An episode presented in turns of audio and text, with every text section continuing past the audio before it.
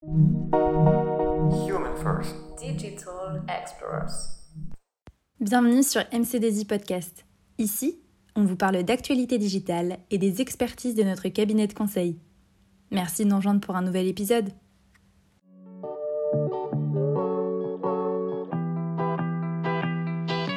Bonjour à toutes et à tous. L'agile est aujourd'hui une philosophie, un cadre, une méthodologie dans laquelle beaucoup de projets gagneraient à évoluer et qui peut être souhaitée par leurs décideurs et les équipes de réalisation. Mais le changement que nécessite une telle transformation peut parfois effrayer parce qu'il est synonyme de coût ou demande de nouvelles compétences par exemple. Vous pensez à basculer en agile mais le pas à sauter vous paraît trop important? Vous avez déjà pensé à agiliser votre organisation mais vous craignez que la transformation bouleverse vos jalons et vos budgets? Vous êtes attaché à certains processus et outils et vous avez peur de les perdre en vous tournant vers l'agilité? Alors restez connectés, ce podcast est fait pour vous. Nous allons vous présenter les grandes lignes de l'expertise MC2I vis-à-vis de la conduite du changement lors d'une transformation agile, c'est-à-dire l'accompagnement à mettre en place auprès des parties prenantes dans un projet en transition vers l'agilité. Par ailleurs, si vous souhaitez découvrir comment s'opère la conduite du changement auprès des utilisateurs lors d'un projet agile, nous vous avons réalisé un autre podcast sur ce sujet. N'hésitez donc pas à consulter la playlist de MC2I.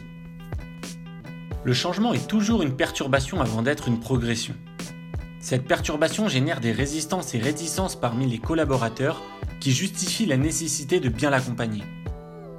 Bien que ces résistances au changement puissent être liées au processus ou aux outils utilisés, la véritable origine est généralement humaine. Si le processus ou l'outil s'avère être un obstacle, c'est souvent parce que l'humain y est attaché.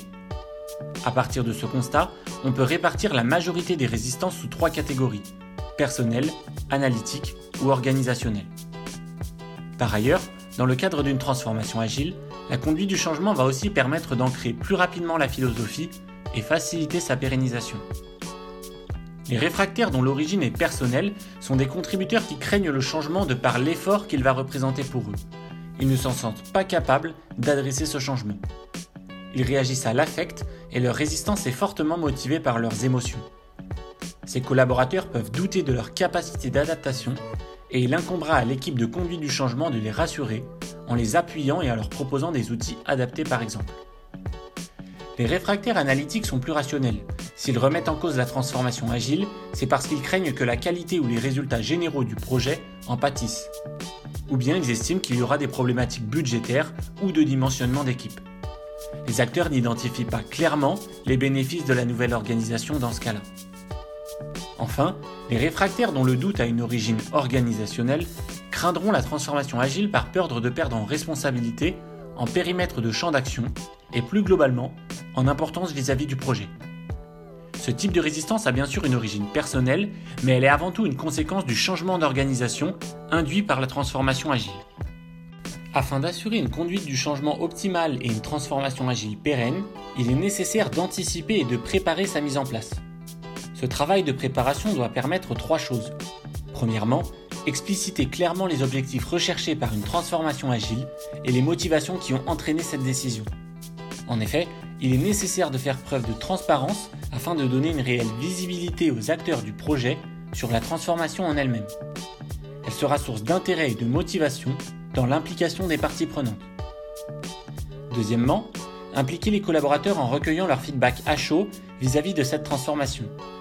Initier rapidement un dialogue avec les intéressés démontrera notre considération à leur égard et permettra également d'en apprendre plus sur la position des collaborateurs, voire même de commencer à traiter les résistances analytiques potentiellement exprimées au sein du projet. Enfin, cette préparation va mettre en lumière les moyens pour atteindre ces objectifs. Cela passe tout d'abord par la présentation du framework agile choisi, la définition des nouveaux rôles inhérents à ce nouveau cadre et si besoin, la clarification des nouveaux processus mis en place et des outils utilisés. Cette prise de contact ne doit pas être uniquement orientée vers les équipes de réalisation. Les parties prenantes, comme les métiers, doivent être impliquées au même titre que le chef de projet et le management opérationnel. Par ailleurs, les utilisateurs ne doivent pas non plus être laissés pour compte, et c'est d'ailleurs un sujet auquel nous avons choisi de dédier un podcast complet. Une fois cette phase de préparation terminée, les actions de conduite du changement sont sensiblement différentes, et c'est ce que nous allons vous présenter. Nous allons distinguer l'accompagnement au changement à mettre en œuvre auprès des équipes de réalisation de celui à mener auprès des parties prenantes que sont les métiers, commanditaires des besoins, et les utilisateurs, destinataires du produit. L'équipe de réalisation doit être guidée à la fois collectivement à l'échelle du groupe et de son organisation, mais aussi individuellement dans l'occupation des différents rôles. Collectivement, la conduite du changement doit s'articuler autour de deux points clés. Maintenir la bonne direction de la transformation opérationnelle, c'est-à-dire s'assurer que le chemin que parcourt l'équipe mène à l'atteinte des objectifs fixés, et définir et construire la culture agile de l'équipe et pérenniser son ancrage au quotidien. Individuellement, l'accompagnement va permettre d'apprendre à connaître les collaborateurs et leurs ressentis vis-à-vis de la transformation. Cela va notamment servir à identifier les résistances personnelles et les lever en donnant confiance aux collaborateurs et en les convainquant sur l'accessibilité des objectifs.